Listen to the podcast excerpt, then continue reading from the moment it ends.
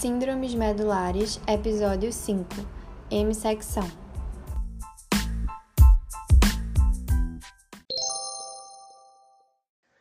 Então, falando um pouco sobre a M-secção medular, ou a síndrome de Brown-Sequard, como é mais comumente conhecida. Ela é frequentemente associada a lesões traumáticas, provavelmente penetrantes, seja ela um projétil ou um ferimento por faca, mas pode estar atribuída também a uma lesão tumoral ou uma hemorragia epidural ou subdural, ou ainda uma patologia infecciosa ou uma patologia inflamatória que acometam a medula espinal. E ela vai ser caracterizada, a sua clínica, tanto por é, sintomas ipsilaterais quanto sintomas contralaterais à lesão. Então, no caso, temos que lembrar um pouco da anatomia. Os sintomas contralaterais, eles estão atrelados aos tratos que cruzam a medula espinal. Então, nós vamos lembrar do trato espinotalâmico e no trato espinocerebelar anterior. Porém, o trato espinocerebelar anterior, ele realiza um cruzamento duplo.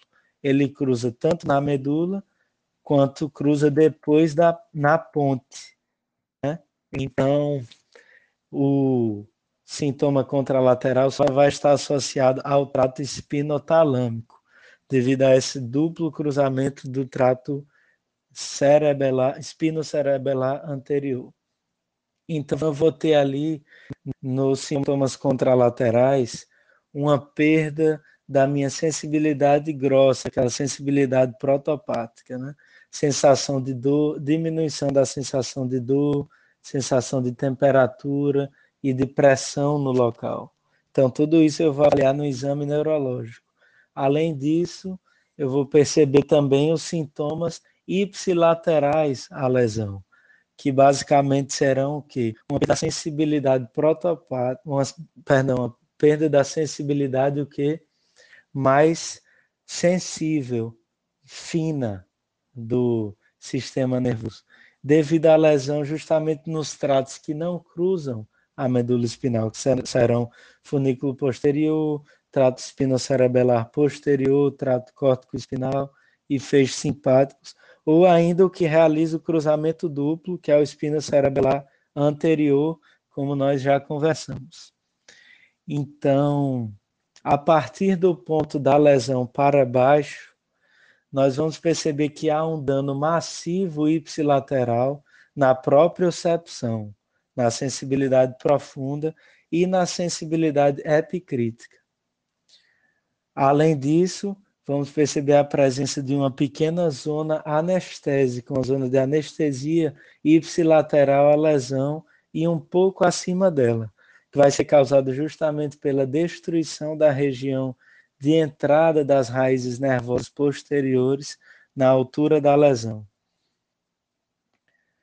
Então, devido à lesão também nos tratos motores, que são os tratos piramidais e tratos extrapiramidais, vai ocorrer inferiormente, no mesmo lado da lesão, uma paralisia do tipo espástica.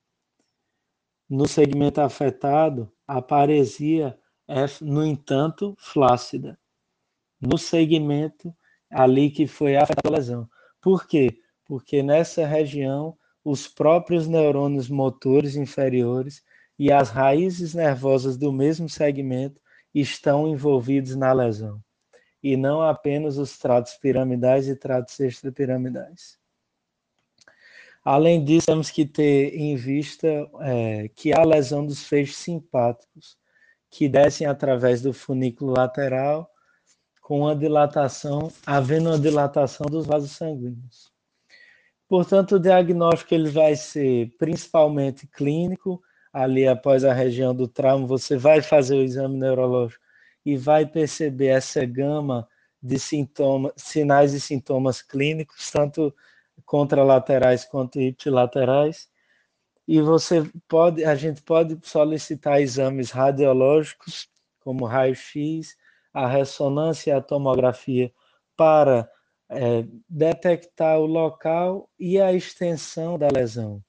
O tratamento é, vai ser aquela abordagem que falamos com a metilprednisolona e a cirurgia de estabilização da coluna vertebral. Obrigado.